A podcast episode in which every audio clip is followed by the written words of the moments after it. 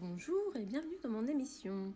Je m'appelle Christina et je suis fan de développement personnel.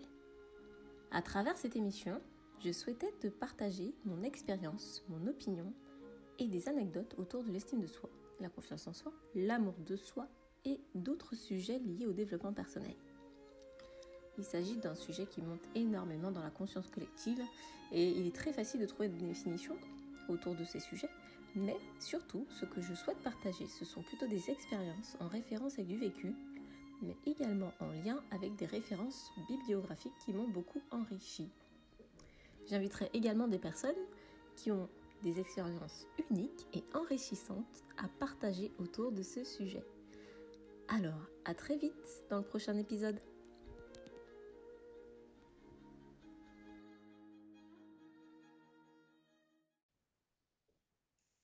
Bonjour à tous et bienvenue dans ce nouvel épisode. Aujourd'hui, j'avais interviewé encore une femme inspirante. On s'est connus mutuellement euh, via les réseaux sociaux, notamment Instagram, et euh, je tenais à la présenter comme pharmacienne et coach de vie. Et euh, vraiment, c'est une femme qui m'a inspirée, où on a été comme connectées toutes les deux à se parler, et on s'est dit pourquoi pas justement faire un podcast aujourd'hui sur euh, plusieurs sujets et notamment un petit peu son parcours. Donc, euh, bonjour à, toi, Tess. Est-ce que tu peux te présenter, euh, s'il te plaît? Bonjour, Christina. premièrement, merci de m'inviter sur ton podcast et de me laisser m'exprimer, raconter un petit peu mon parcours et aussi pourquoi on a connecté, qu'est-ce qui a fait qu'on a eu une belle conversation de par nos valeurs communes, notre volonté de servir, notamment les femmes. Alors, qui suis-je? Euh, Alors, grâce à mes accompagnements, les femmes se sentent en confiance au fait. Je les aide à se connecter à leur corps, à ralentir, à retrouver leur énergie et leur pouvoir intérieur qu'elles sont à l'intérieur, mais qu'elles ont pu peut-être oublier à cause de certains comportements et de croyances limitantes. Ma euh, alors moi, pour le coup, j'ai toujours été pharmacienne. Euh, je suis née en Algérie, puis j'ai étudié en Algérie la pharmacie, j'ai travaillé dans, la, dans le pharmaceutique et comme pharmacienne en Algérie, puis je suis allée en France où j'ai étudié le marketing pharmaceutique, puis j'ai travaillé pour un grand laboratoire à Lyon. Et puis, euh, la vie a fait en sorte que je vienne dans le pays euh, du froid et du caribou, Canada, c'est ça. Et donc, il fallait que je sorte de ma zone de confort pour me découvrir et me connaître. Et donc, je suis arrivée au Canada en 2013. J'ai dû refaire les études. Donc, c'est un, un, processus qui était quand même assez, euh, pas lent, mais assez chargé. Et à ce moment-là, pendant mes équivalences en pharmacie, c'est là que j'ai découvert que j'avais des, euh, des défis de santé mentale. J'avais découvert que je faisais beaucoup d'anxiété, j'avais découvert que j'étais trop dans le go-go-go, très euh, je n'arrivais pas à ralentir, je n'arrivais pas à prendre le temps. Et donc, j'ai fini dans un cabinet médical. Et puis, c'est là que toute l'histoire a commencé, au fait. Mmh. Ouais. Tu voudras nous en parler un peu ou, euh, ou pas du tout? Parce que c'est vrai que quand tu dis cabinet médical, etc., euh, il y a toujours ce, ce côté à se dire euh, tu es pharmacienne, tu connais les médicaments, euh, tu pourrais voilà, euh, toi-même savoir. Et justement, c'est ça qui nous a connectés, parce qu'on a aussi, euh, j'ai travaillé longtemps en, pharmacie, et du coup, c'est mmh pour ça. Et c'était beaucoup coordonné ma chaussée, parce que moi, je préférais un petit peu plus qui, tout ce qui a trait au naturel ou phytothérapie, et plutôt mmh. que, voilà, vraiment les médicaments. Du coup, tu pourrais nous raconter un petit peu ou c'est de l'ordre privé? Dis-nous. Ouais, c'est si, si, si, on va sur mon site internet, je, raconte avec beaucoup, bah, je garde certaines choses pour moi, c'est clair, mais je raconte. Euh, au fait, mon but, c'est de déstigmatiser la santé mentale. C'est d'arrêter avec les tabous et de tenir un discours dans lequel les personnes comprennent ce que c'est euh, ne pas être en bonne santé mentale. Parce que tout le monde peut ne pas être en bonne santé mentale, pas seulement les personnes qui ont reçu des diagnostics. Parce que la santé mentale n'est pas binaire. C'est pas juste être sain et être malade. Il y a tout un, tout un, chemin entre les deux extrêmes, c'est ça. Mmh. Et donc, quand euh, donc je, finis, dans, j'avais une détresse psychologique. Je, n'allais pas bien. J'avais des crises de larmes, j'étais fatiguée. Donc, je finis dans un cabinet médical. J'avais un bon médecin de famille, donc je refusais de prendre des médicaments. C'est un choix personnel. Et puis, elle m'a dit, je pense que tu, tu, devrais aller voir un psychiatre. Et là, le diagnostic tombe, beaucoup d'anxiété. Et puis là, je me dis, je le remercie. Je lui ai dit, écoute, euh, je sens comme si je sortais la tête de l'eau. Je comprenais enfin ce qui ne fonctionnait pas avec moi. Et au fait, ça soulage parce qu'on se dit, finalement, euh, si, je, ne vais pas bien, il y a une cause, il y a quelque chose qui ne va pas. Et là, je lui ai dit, je vous remercie. Puis, je lui ai dit, euh, merci pour la prescription, mais je ne compte pas prendre de médicaments et c'est mon choix. Puis là, il, me dit, vous êtes la personne la plus consciente que j'ai jamais vue. Et il me dit bon courage. Et il avait raison de dire bon courage parce que c'était un long cheminement de, de prendre soin de soi, de comprendre ses comportements, ses pensées anxiogènes, d'où, pourquoi d'où elles viennent, pourquoi je n'arrive pas à me déconnecter, à ralentir, à prendre soin de moi. Donc, mon parcours a fait en sorte que je commence avec la méditation. Mm-hmm. J'ai beaucoup, beaucoup médité. Il y avait beaucoup de méditation de pleine conscience. Il m'arrivait de méditer pendant des heures. Donc, mm-hmm. ça m'a beaucoup aidé à calmer un petit peu mon état d'esprit, mais c'était pas suffisant parce que j'étais quand même pas très connectée à mon corps. Euh, parce que la méditation, ça demande vraiment un, temps, un lâcher prise. Hein. C'est vraiment lâcher le cerveau. Hein. Mmh, ouais. Tu nous diras un petit peu comment tu as connu aussi euh, bah, le process de méditation, mais je te laisse terminer. Non, mais tu as absolument raison. Lorsqu'on médite et qu'on a un système nerveux qui est dérégulé, lorsqu'on est. En fait, il arrive deux choses. Si on médite et qu'on est fatigué, on va s'endormir. Ça mm. veut dire que c'est un signal qu'on a besoin de repos. Et si on médite alors qu'on est tendu, stressé, on va avoir de l'anxiété. Donc, ça va exacerber notre anxiété.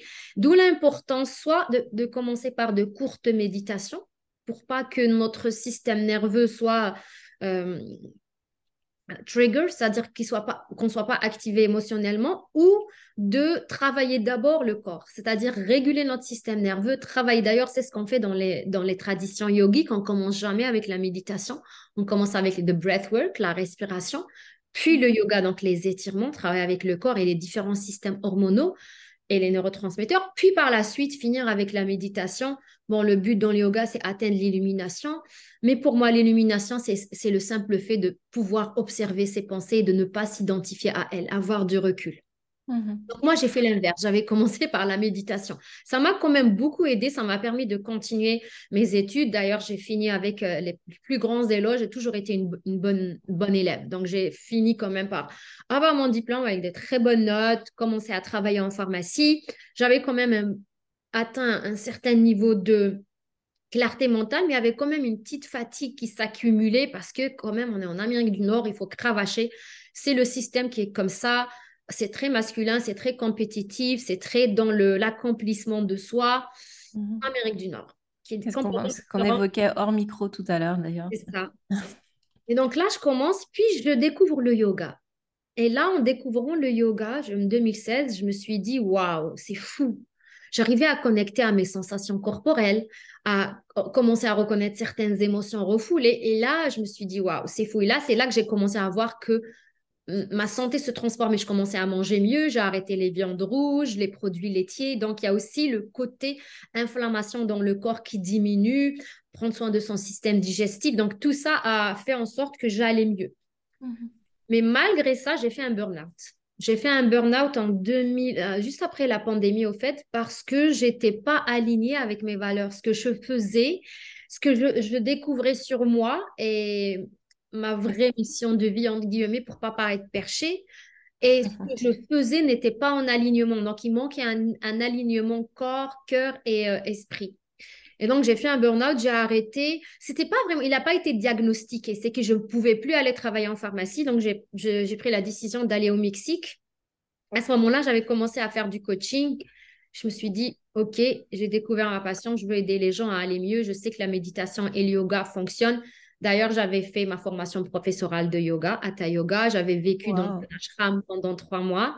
Donc, je faisais que méditer, faire du yoga pendant trois mois. Et là, c'était pour moi, c'était clair. C'est ça que je veux faire. Je veux aider les gens à faire. Voilà, à la base, c'était méditation. Je veux que les gens comprennent que c'est des outils merveilleux qui fonctionnent. Mais avec le coaching que j'ai commencé en 2020, j'ai compris encore plus de choses sur mes programmations limitantes, mon enfant intérieur. Donc, ça, j'ai vraiment plongé dans le shadow work dans mmh quelque chose qu'on ne veut pas voir parce que ça, fait mal, ça, ça, vient, ça vient nous activer émotionnellement, ça vient nous chercher. Et la plupart du temps, ce qu'on veut, on veut refouler ou on veut aller chercher d'autres choses pour pas, on appelle ça des, mécanismes échappatoires. On va aller sur Netflix, on va manger. Donc, on ne veut pas, au fait, voir ce qui nous, ce qui nous, ce qui nous range de l'intérieur, en fait. Mm. En 2020, c'était ça. J'ai commencé vraiment à creuser dans la boîte, la boîte de Pandore, sortir tous les, toutes les choses que je voulais pas voir. J'ai découvert plein de trucs sur moi, des traumas, des comportements, euh, des patterns. Mhm. Et donc, donc, je pars au Mexique et là, j'ai encore vécu aussi certaines choses personnelles qui ont fait que j'ai encore plongé dans le, le cheminement de- d'éveil, le cheminement de transformation. Puis en revenant à Montréal, j'ai continué à travailler à mi-temps en pharmacie. Euh, C'est parce que l'entrepreneuriat, ça prend du temps, ça prend de la persistance, ça prend aussi de l'investissement financier. Donc, il il a fallu que je continue à travailler à mi-temps. C'était bien, mais, il y avait, mais, mais je voyais que c'était pas la chose que je voulais faire. Et donc, il y a quelques mois, j'ai décidé de, d'arrêter complètement la pharmacie et me consacrer complètement au coaching et au l'accompagnement, surtout des femmes qui sont, qui ont fait un burn-out. Donc, j'ai trouvé au fait ma passion en, Ouais. vécant ce que j'- ce que j'ai vécu et en appliquant les outils qui m'ont permis de m'en sortir au fait. C'est ça, c'est souvent ça en fait. C'est souvent euh, euh, grâce, on va dire, j'ai pas envie de dire à cause, grâce à euh, un cheminement de soi Mm. qui euh, révèle en fait quelque chose que tu as envie de partager. Mm. Comme, voilà, c'est de là peut-être que le terme mission vient peut-être. Mais te dire, voilà, parce que j'ai expérimenté ça, j'ai envie de le partager, j'ai envie de contribuer, j'ai envie d'aider. Et, et c'était justement ma prochaine question est parfaite. Tu, tu as carrément fait la transition toute seule, que tu es passé euh, entrepreneur et du Mhm. coup, euh, euh, mais on peut dire finalement dans tout ce que tu viens d'évoquer que tout ce process-là, hein, le process d'être pharmacien avec toutes les connaissances que tu as acquises dans, dans le corps humain, les médicaments, etc., toujours Mm. ça a une influence en fait sur euh, euh, ce que tu peux apporter aux autres. En fait, quand on, en fait, c'est de la médecine quelque part. Parce que tu apprends le corps humain, tu apprends, enfin moi pour avoir euh, justement été beaucoup dans la biologie, tu apprends vraiment le processus du corps, de comment il fonctionne, les maladies, euh, etc. Et finalement, tu rentres dans... Et, et quand tu parles en, en plus de ça, de tout le système parasympathique, les Mhm. etc., en fait, tu passes encore dans un cran euh, au-dessus pour après aller euh, plus loin dans, dans l'expérimentation de, de ce que tu as vécu en termes de méditation. Tu sais que, en fait, de- le cerveau fonctionne de Mm. telle ou telle manière et que c'est ça, en fait, qui va permettre vraiment de, de rentrer euh, à l'intérieur. Et peut-être que tu peux même mieux l'expliquer à, à tes coachés, en fait, comment ça fonctionne. Donc, euh, je trouve que euh, chaque expérience, chaque, euh, chaque chose qu'on fait dans sa vie, c'est jamais un échec, en fait, c'est un apprentissage. Vraiment, tu vois, c'est, ça apprend toujours sur, on apprend toujours sur soi, on apprend, on a toujours, on acquiert des connaissances pour aller plus loin au fur et à mesure, en fait. C'est pas comme nos parents qui sont peut-être restés, euh, bon, c'est pas Mm. du tout une, une Mm. critique, hein, c'est, vraiment, ils sont restés dans un, un seul travail pendant toute leur vie. Et finalement, les nouvelles générations, bah, euh, ont cette envie d'expérimenter beaucoup plus de choses, entrer en, en profondeur. Et, euh, et voilà. Et l'autre chose que tu, que tu as dit, c'est vrai que des fois aussi, on... il y a des gens qui n'ont pas envie d'aller chercher, creuser, travailler sur eux, en fait. C'est Alors, vrai. par choix, euh, par choix parce que, ou par peur. Et je sais pas ce que tu en penses, mais c'est vrai que ça, ça fait mal, en fait. Et, et est-ce que ça veut dire pour toi qu'on n'est pas parfait tel qu'on est? Parce qu'il y a ce débat-là, en fait. Moi, je dis que, en fait, c'est bien d'aller travailler, c'est bien d'aller chercher, mais à un moment donné aussi, c'est bien aussi de se poser et se dire, voilà, j'ai travaillé sur mes traumas, j'ai compris pourquoi. Mm. Des fois, j'ai ces réactions-là, parce que des fois, tu as des réactions, tu sais même pas pourquoi, en fait. Mm. T'as- Et, est-ce que ça fait partie de tes émotions, de, de ce que tu as vécu, euh, d'une expérience que tu as oubliée? Mhm. Est-ce que ça fait partie de ton intelligence émotionnelle et tes émotions qui euh, qui sont pas forcément bien travaillées, tu réagis de telle ou telle manière? Mhm. Euh, j'ai envie qu'on débatte un petit peu là-dessus. Et c'est venu comme ça, en fait, en, en t'écoutant parler. Alors, la perfection est une illusion. La Mm. perfection n'existe pas. C'est qui qui détermine ce qui est parfait, ce qui n'est pas parfait? Mm. Qui? Et donc, la recherche de, de la perfection, c'est une illusion, en fait. C'est l'ego qui nous fait croire qu'on n'est pas assez tel qu'on est. Alors, il y a la perfection, il y a le, conten- le contentement et aussi la volonté de s'améliorer. faut pas tomber dans l'autre extrême et c'est que je vais être heureux quand je veux obtenir quelque chose. Ça, c'est toujours de l'ego. C'est ce qui nous fait croire. Ça aussi, c'est un problème d'estime de soi. Euh, si on a été conditionné à être aimé que lorsqu'on fait certaines choses, que lorsqu'on a atteint certains... Euh, dans la performance. Mhm. Voilà. Donc, non, la perfection, c'est une illusion. Et à partir du moment où on est heureux, le but, c'est d'être bien dans sa peau. Il euh, faut, arrêter avec... Euh, euh, parce que des fois, quand on est dans une quête de développement personnel, ça peut devenir une drogue, hein, ça peut devenir le prochain livre, la prochaine conférence, et c'est au fait une autre addiction ça devient un, autre problème. Ça s'appelle une fuite. Donc, notre système nerveux est toujours dérégulé et ce qui va venir me calmer, c'est une autre conférence, c'est un autre séminaire, c'est un autre livre. Et donc, c'est encore une fois une fuite.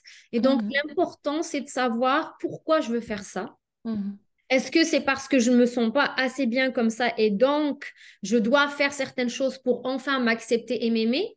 Et si on inversait la donne? Et si je m'accepte, je m'aime, et si j'ai envie de faire quelque chose, je le fais parce que ça me rend heureux, parce que j'ai envie de peut-être d'acquérir certaines compétences, peut-être parce que si je gère mieux mes émotions, ma vie de couple va s'améliorer, mon, ma productivité va s'améliorer, je vais avoir de la confiance en moi.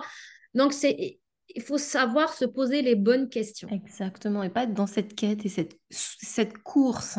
La, en fait, c'est ça être dans le faire, faire, faire, en fait. Euh, ouais, c'est, euh, pour moi, ça, ça, peut devenir dangereux pour certaines personnes.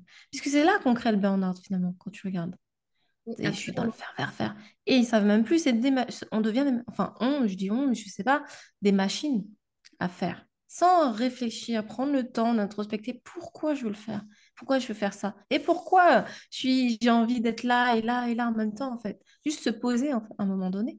Mmh le temps de se poser, de ralentir, de faire de la contemplation.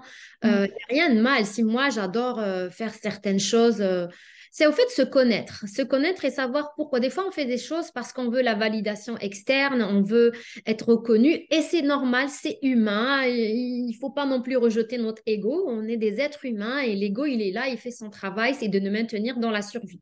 De rester mais ce qu'il faut faire, il faut prendre des, décisions conscientes. Il ne faut pas que ça soit une, une, des compulsions. Si c'est des compulsions, ce n'est pas une, décision prise avec le cœur, c'est l'ego qui toujours veut nous maintenir dans un statu quo. Mais si c'est une décision prise avec conscience, je veux faire ce séminaire parce que je l'ai décidé, parce que ça va me faire du bien, je sais que je ne le fais pas pour de mauvaises raisons, vas-y, fais-le. Il ne faut pas que ça soit de la compulsion. Oui, exactement. Je suis entièrement d'accord avec toi.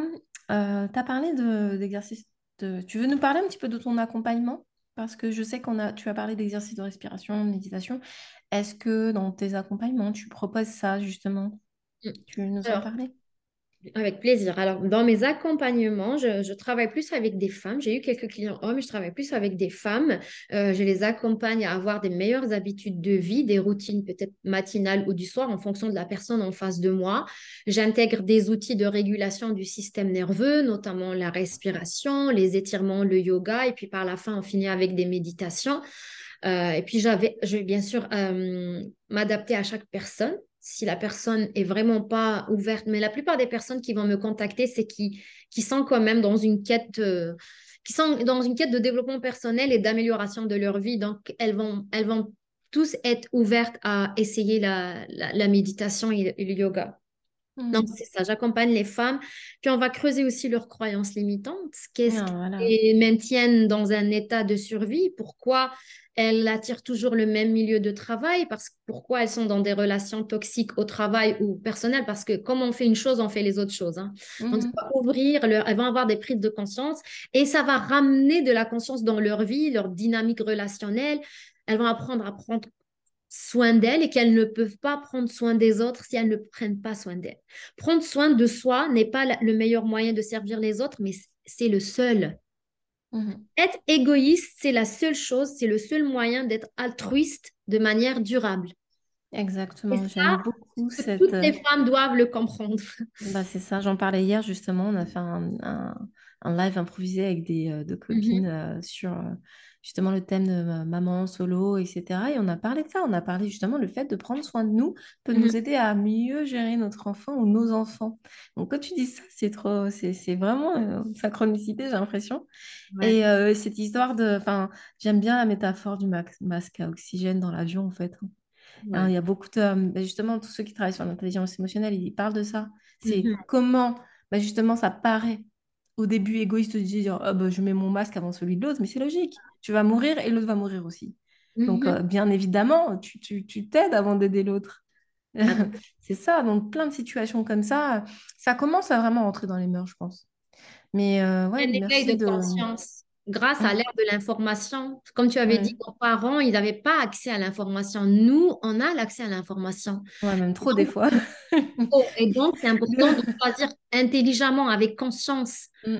Parce que sinon, ça devient une autre compulsion. Et, ça, et c'est mauvais pour notre cerveau, ce que ça fait sur notre dopamine, les réseaux sociaux euh, et les médias ça peut altérer nos circuits neuronaux. Donc, d'où l'importance de se déconnecter de, temps à autre, faire des cures de détox des réseaux sociaux, aller dans la nature, mm. prendre le temps de rien faire, de mm-hmm. rester avec soi sans, euh, sans distraction, sans bruit. Sans... Et des fois, ça fait peur parce qu'on va voir ce qu'on pense, on va écouter nos pensées, et on va mm. plonger à l'intérieur de soi. Et des fois, on n'est pas prêt à savoir euh, certaines choses.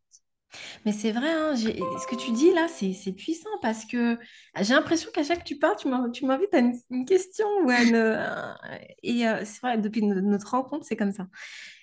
Euh, c'est c'est cette phase où j'ai une amie justement qui me disait, moi, dès que je rentre chez moi, je mets la télé et je lui dis, mais tu regardes? Elle me dit, non, non, c'est juste pour être toute seule, juste pour avoir du bruit.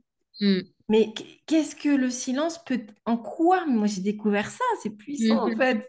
Mmh. Juste t'endormir, par exemple, avant, à l'époque, tu vois, je m'endormais avec la télé euh, dans ma chambre et tout ça, ou pour avoir un petit peu de lumière, ou pour avoir juste le son.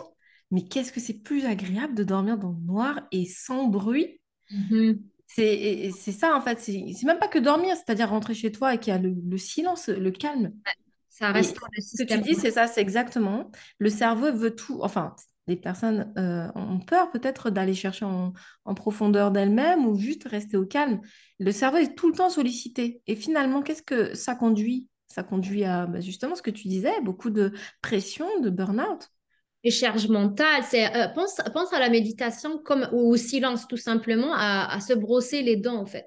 Quand on se brosse pas les dents, il y a le tartre qui s'accumule et c'est la même chose avec des pensées ou, et des programmations dont on n'a même pas choisi. Des fois, on regarde la télé, il y a des choses qu'on regarde et ça s'imprime dans notre subconscient. Donc, ça s'accumule, ça s'accumule et on se retrouve avec des pensées qui ne sont pas les, nôtres. On se retrouve avec une charge mentale. Et puis, bonjour, la maladie mentale avec le temps, quand on, si on ne sait pas réguler notre système nerveux. Donc, c'est important à faire cette hygiène, hygiène euh, du cerveau parce que le cerveau, c'est une machine. C'est la conscience qui choisit quand on est trop identifié à notre cerveau, à nos pensées, on pense qu'on est notre cerveau, alors que le cerveau, c'est juste un, autre organe qu'on peut contrôler. Et c'est notre conscience. Mhm. Je ne sais pas si ça, ça, va venir chercher tes auditeurs. si ça va résonner. Bon, c'est pas grave, de toute façon, ça résonnera auprès de qui veut que ça résonne, en fait. On, sait, mhm. on sait bien que tout arrive à une personne qui doit entendre ce, message ou ce, mhm. On a parlé de, des croyances limitantes des autres, mais toi, est-ce que tu en as eu? Justement, c'est vrai qu'on a parlé un petit peu de. On a tous des croyances. Voilà. Tous des croyances. Une croyance, c'est qui t'a été... empêché de devenir coach, justement, peut-être? Qu'est-ce qui a... Tu veux nous en parler? Ah, ok, je comprends mieux la question. Excuse-moi.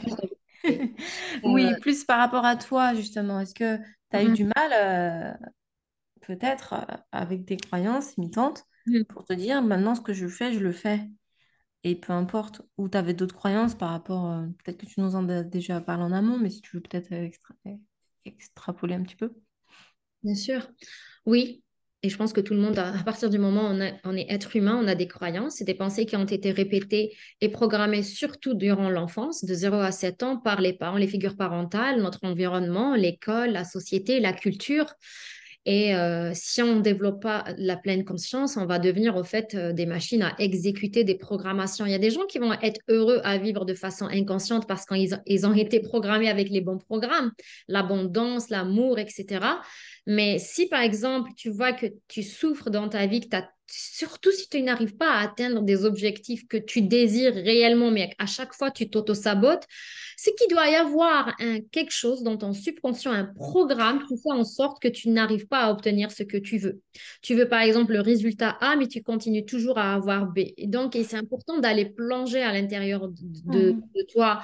Est-ce qu'il y a des traumas qu'il faut libérer pour que ton, mmh système nerveux puisse sortir de la survie et récupérer cette énergie pour pouvoir enfin créer la vie qu'on désire Ou est-ce que mhm. tu as juste, par exemple, des, des, petits programmes, des petits, moi je les appelle des virus, qui t'empêchent d'obtenir ce que tu désires réellement Tu ne peux pas faire rentrer un meuble dans une pièce s'il y a déjà un autre meuble. Il faut sortir l'ancien meuble pour rentrer le nouveau. Pareil pour les programmes. Donc, il mhm. faut déprogrammer. Ça prend du temps. Pourquoi? Parce que c'est des chemins neuronaux que tu as empruntés des années des années, des années. Donc, ça ne mhm. se fait pas en un claquement des doigts. Après, il y a des gens qui vont avoir des révélations avec l'auto-hypnose, et etc. Et pourquoi pas? Mais euh, oui, j'ai eu des, des, programmes, des programmations limitantes, la peur du manquer d'argent. Ça, mhm. c'est une programmation. Je pense que c'est l'inconscient collectif. On a tous peur de mourir, de finir dans la rue, de mourir de faim, euh, la peur donc la peur de manquer, la peur de déplaire ou la peur du regard de l'autre, qu'est-ce qui va mmh. de moi, euh, le syndrome d'imposteur. Je, pense que je les ai eu tous, mais le, truc qu'il faut faire, c'est de se dire ok, j'ai ça, qu'est-ce que j'en fais? Mmh Est-ce que je continue à me victimiser, à mmh. blâmer les autres, à me positionner en victime? Ou je m'arrête et je vais aller ma responsabilité. Ouais ça, je prends C'est trop facile de blâmer les parents, trop facile de blâmer le gouvernement, trop facile de blâmer l'industrie pharmaceutique, trop très facile de se positionner en mode moi je suis une victime, j'attends que quelque chose à l'extérieur de moi vienne me sauver. Et encore une fois, c'est pas pour euh, c'est pas pour critiquer, juger ou s'auto-flageller. C'est juste pour ramener de la lumière sur nos parts d'ombre. Bien sûr. Il y a ces croyances-là des personnes qui euh, veulent perdre du poids mais qui n'arrivent pas. Alors, parce que des fois, euh, on, dit que c'est des personnes qui manquent de volonté, etc., etc. Mais en fait, est-ce qu'il n'y a pas des croyances? Est-ce qu'il n'y a pas des traumas? Enfin, souvent, moi, je ne dis pas. Est-ce qu'il n'y a pas? Je sais que souvent, c'est ça. Mhm.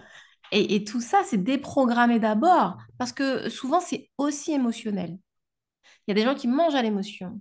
Mhm. Moi, ça m'est arrivé, je ne vais pas mentir ou qui ne mangent pas sur l'émotion, tu vois. Euh, mais mais c'est ça, c'est quand on critique ou qu'on veut euh, accabler quelqu'un qui n'arrive pas à perdre du poids, souvent, c'est pas forcément le fait de la volonté. Ça n'a rien à voir.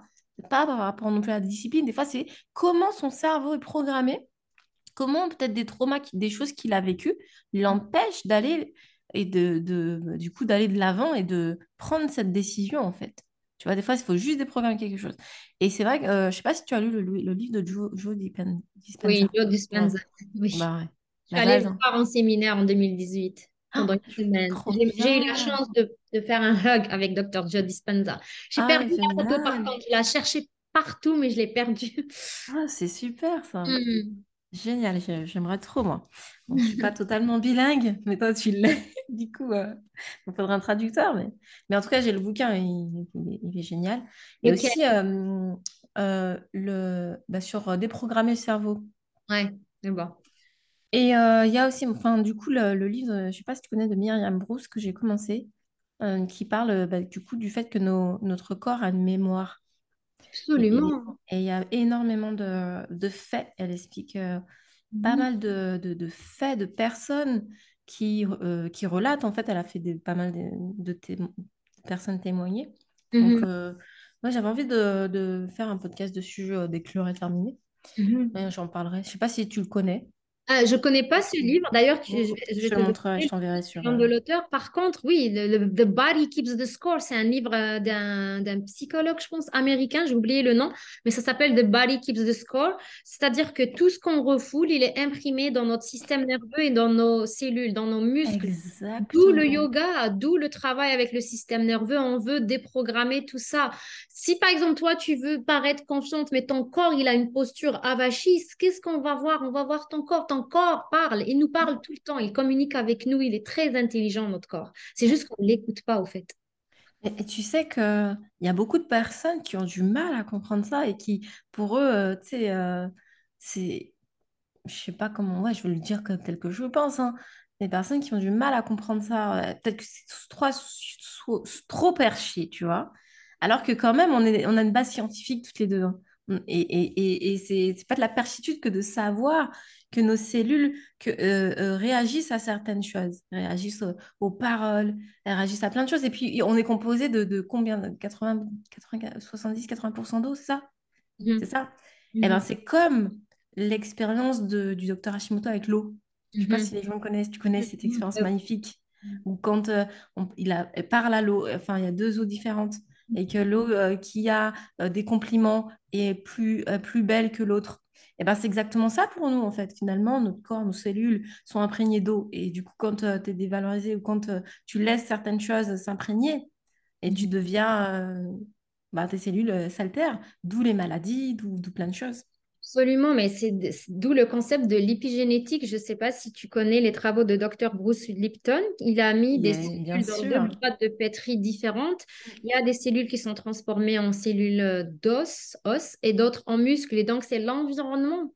Le signal, c'est l'environnement. Donc, il faut arrêter de dire que oui, c'est génétique. Oui, certes, les gènes vont faire en sorte de transcrire des protéines qui vont donner certaines maladies ou pas, mais on a un pouvoir d'action sur nos gènes avec l'épigénétique, notamment à Mhm, l'exposition dans notre environnement.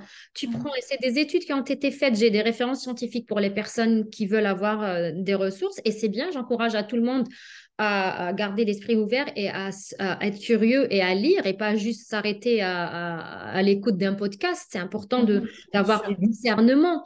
Donc, on a pris des, des, on a fait des études sur des jumeaux monozygotes et on a remarqué que si on les mettait dans deux environnements différents, par exemple, l'environnement A où la personne va être exposée dans un milieu sociable stable avec de la bonne alimentation, un bon régime alimentaire, un réseau sociable favorable, ben, elle ne va pas développer de diabète alors que l'autre personne, elle va finir soit avec du diabète ou avec des maladies mentales. Mhm, D'ailleurs, les, traumas vécus pendant Mhm, l'enfance vont rendre les personnes, euh, une fois adultes, euh, très sensibles au stress et même à développer des maladies mentales. Donc, oui, il y a les gènes, mais on n'est pas victime de nos gènes. On a un mhm, grand pouvoir d'action sur notre environnement. Et mhm. donc, c'est, euh, ça rejoint ta, ta question dont on a parlé là, tout à l'heure. Est-ce que l'entourage L'importance de l'entourage, exactement. C'est une des questions que je pose tout le temps dans les podcasts. Allons-y, allons-y. Primordial. Il y a Mhm, premièrement ton entourage, euh, ton entourage interne, c'est-à-dire ton environnement interne, tes pensées, tes émotions, ton système de croyances qui était la plupart du temps conditionné durant l'enfance. Mais encore une fois, tu n'es pas victime de tes parents. Une fois que tu es adulte, tu es responsable de guérir. Oui, ce qui t'est arrivé peut-être est abominable et on est désolé pour ça, mais à un certain moment, il faut prendre euh, les rênes et puis euh, avancer dans la vie et puis euh, changer. Il faut arrêter de laisser le passé déterminer ton futur et ça. capable. Puis il y a l'environnement externe, très, très, très, très important. Si tu es tout le temps entouré par des personnes qui te tirent vers le bas, qui te drainent ton énergie, qui ne croient pas en toi, qui abusent de toi, ou si seulement qui n'ont même pas les mêmes valeurs que toi, bah, tu vas pas avancer, mon ami, tu vas jamais avancer, tu vas, ton corps va te le dire, tu vas faire de l'anxiété, tu vas te recroqueviller sur toi-même, tu vas pas avancer. Et donc, d'où l'importance de ne pas diaboliser l'anxiété, qui était juste un Mhm, signal que quelque chose ne va pas. mhm. Exactement. Waouh. Eh ben, écoute, euh, sur les questions de... On, on a quasiment fait le tour hein, des questions que, que- qu'on avait euh, préparées. Euh, l'entourage. Et puis, on se disait, est-ce que tu as, quelque chose pour le mot de la fin à dire aux auditeurs et euh, peut-être euh, quelque chose que tu partages avec tes coachés? Un Mm. mantra, un rituel, je sais pas, quelque chose. Ouais. La première chose que je dis à tout le monde, le premier pas vers la guérison, c'est ralentir. Et de, à chaque fois que tu te sens perdu, c'est de revenir aux bases. Revenir aux bases, c'est-à-dire ce qui est basique, une bonne alimentation, un bon sommeil, de l'exercice physique. Ça, c'est la base. Puis ensuite, réguler le système nerveux. Parce que je ne peux pas avancer, je ne peux pas atteindre certaines choses avec juste la pensée positive et, faire des actions. Ça s'appelle de l'acharnement. Si à la base, je, vis dans la peur à l'intérieur de moi, mon système nerveux est dérégulé, c'est important de travailler avec le corps, de réguler son système nerveux. Puis par la suite, une fois que la physiologie de mon corps, elle est hors survie, qu'elle est euh, en harmonie avec mon environnement, là, oui, je peux aller faire, euh, créer, faire des actions pour avancer. Donc peut-être la première chose, c'est ralentir et prendre soin de soi. Puis ensuite, aller chercher en profondeur qu'est-ce qui m'empêche d'avancer. Ici, il faut être accompagné. Investissez en vous. Mm. Il euh, faut arrêter avec je n'ai pas les moyens, je n'ai pas d'argent, je suis pas né dans la bonne famille. Ça, c'est l'ego qui nous qui essaie de maintenir dans la survie. À un certain moment, il faut avoir le courage d'aller en dehors de sa zone de survie et de et vous allez voir, vous n'allez pas mourir. C'est juste des peurs. Donc, investissez en vous, lisez, faites-vous accompagner, euh, sortez des sentiers battus, prenez soin de vous et vous allez voir, la vie, la vie est magique. Mm. On se donne les moyens. Exactement. Et tu reviens de très loin et merci à toi en tout cas de, de prôner ça auprès des personnes. Merci Tess pour ton, ta belle aura. Il n'y a que moi qui te vois, mais ils peuvent te retrouver justement, tu vas nous dire. Et puis je le mettrai dans la description du podcast. Donc euh, si tu veux bien nous dire où on peut te retrouver, et je mettrai aussi euh, euh, dans le, la description le, ton accompagnement, bien entendu. Yes. Alors, on peut me retrouver sur euh, LinkedIn. TSA dit lui dire, c'est mon prénom et mon nom de famille. Euh, là où je partage plus sur le burn-out, euh, c'est un contenu plus professionnel. Puis on peut me retrouver sur Instagram où c'est plus léger, on parle plus de méditation, de yoga. Et donc, c'est Tess Huidir, donc mon surnom Tess et mon nom de famille Huidir. Avec deux D avec 2D. Puis on peut me mm. retrouver sur euh, la chaîne YouTube, Tess lui dire Une vie consciente avec Tess, sur euh, Facebook, Une vie consciente avec Tess, et mon site web sur lesquels j'ai deux e-books gratuits qu'on peut télécharger. C'est offert. Un e-book. Merci de me les avoir offerts. Non, je ne les ai pas encore, mais euh, c'est un petit message. Ah, ok. Tu peux, les, tu peux les télécharger. Ils sont offerts gratuitement. D'accord. Un e-book sur l'anxiété comment euh, apprivoiser l'anxiété. Je partage plein de bonnes informations qui sont faciles à appliquer, vraiment faciles à appliquer. Et puis un e-book c'est plus l'énergétique, sur comment poser les limites, se connecter au féminin et au masculin. Ah. Euh, et puis, il y a mes programmes d'accompagnement aussi. D'ailleurs, euh, la séance de découverte de mes programmes est offerte. J'offre 60 minutes de coaching gratuitement je promets plein de prises de conscience. N'hésitez pas à saisir cette opportunité. Ah bah oui, parce qu'une heure, c'est plus que d'autres coachs qui proposent 30 minutes. Waouh, bravo à toi en tout cas. Et euh, Une femme épuisée, que tu veux retrouver confiance en toi, n'hésite pas. Voilà. Et euh, une autre synchronicité que j'ai oublié de partager, c'est que j'ai fait un podcast sur la charge mentale il y a quelques semaines.